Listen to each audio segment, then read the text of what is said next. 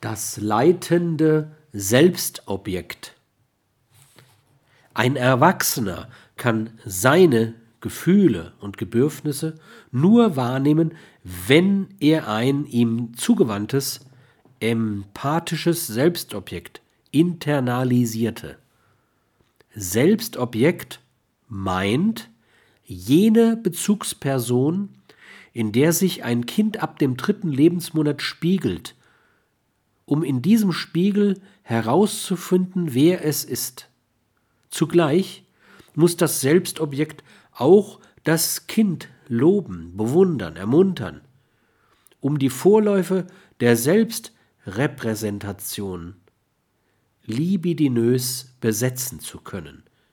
Inkorporiert ein Kind ein Selbstobjekt, das das Bild des Kindes nur gebrochen widerspiegelt, das also unfähig zur Empathie ist, wird es sich zeitlebens nur von fremden Emotionen und Bedürfnissen her verstehen, wird ein falsches Selbst aufbauen.